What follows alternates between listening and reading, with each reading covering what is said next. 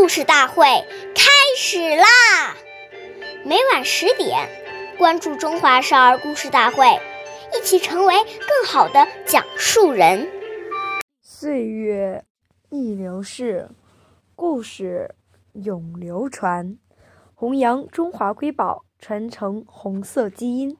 我是中华少儿故事大会讲述人梁新月，一起成为更好的讲述人。今天我给大家讲的故事是《故事大会红色经典故事》第七集《刘少奇和一盘鸡蛋的故事》。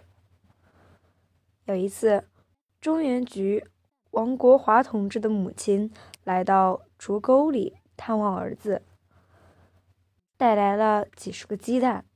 王国华把鸡蛋分作两份，一份送给卫生处，给了伤员。一份送给刘少奇的爷爷补身体。勤务员这次没有告诉刘爷爷，就炒了盘鸡蛋，多了一个菜。刘爷爷就问及原因，警务员只好说王主任送来的。刘爷爷说：“怎么也不跟我说一声，就多加菜。”首长，您的身体越来越消瘦了。不，我感觉很好。你快把这份鸡蛋送给为人民流了血的伤员吧！